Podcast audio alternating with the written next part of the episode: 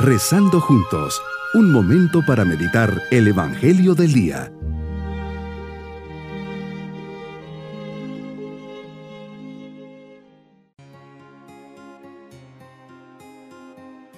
Les saludo en este día 26 de enero en que recordamos a los santos Timoteo y Tito. Pedimos su intercesión a lo largo de nuestra jornada aprendamos algo de lo que nos dijo el Papa Benedicto XVI en la audiencia del 13 de diciembre del 2006 sobre estos santos. Timoteo es un nombre griego que significa que honra a Dios. Mientras Lucas en los Hechos de los Apóstoles le menciona seis veces, Pablo en sus cartas le nombra en 17 ocasiones. Podemos deducir que para Pablo gozaba de una gran consideración Podemos decir que la figura de Timoteo destaca como la de un pastor de gran importancia. Según la posterior historia eclesiástica de Eusebio, Timoteo fue el primer obispo de Éfeso. Algunas de sus reliquias se encuentran desde 1239 en Italia, en la Catedral de Termoli en Molise, procedentes de Constantinopla. Por lo que se refiere a Tito, cuyo nombre es de origen latino, sabemos que era griego de nacimiento, es decir, pagano. Pablo se lo llevó a Jerusalén con motivo del así llamado concilio apostólico, en el que se aceptó solemnemente la predicación a los paganos del Evangelio sin los condicionamientos de la ley de Moisés.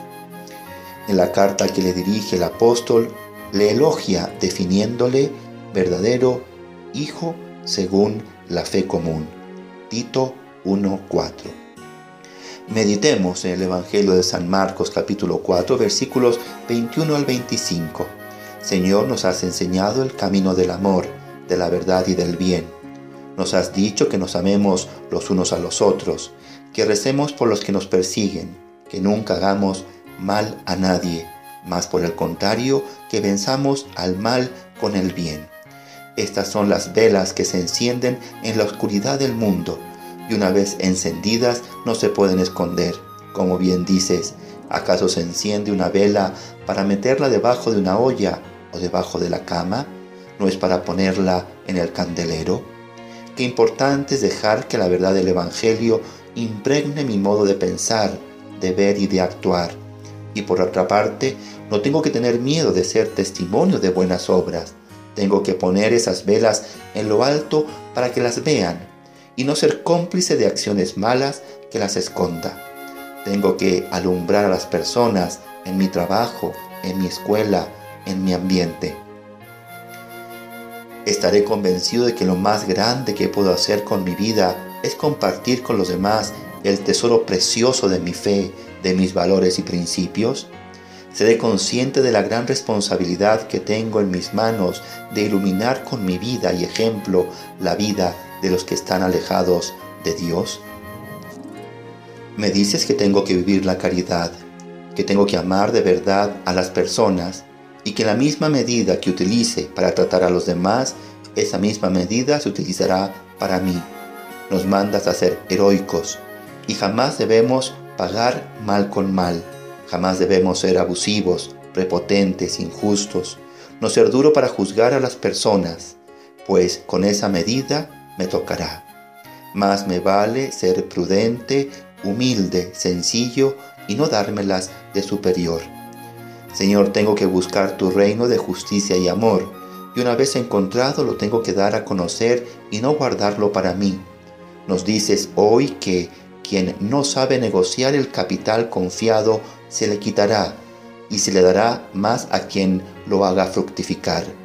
Qué responsabilidad tan grande tengo de todo lo que me has dado. Mi propósito en este día será acoger la recomendación que el apóstol Pablo hace a Tito en la carta que le dirige. Es cierta esta afirmación y quiero que en esto te mantengas firme, para que los que creen en Dios traten de sobresalir en la práctica de las obras buenas. Esto es bueno y provechoso para los hombres.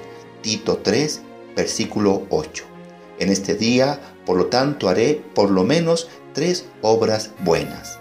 Mis queridos niños, Jesús nos dice que si tenemos una velita encendida, la tenemos que poner bien alto para que ilumine nuestro alrededor. Un día recibí una velita en mi bautismo.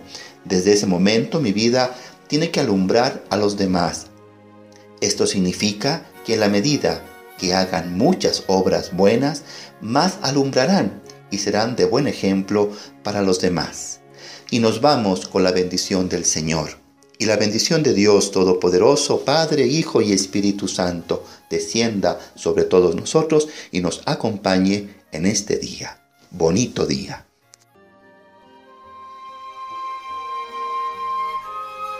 Hemos rezado junto con el Padre Denis Doren, Legionario de Cristo.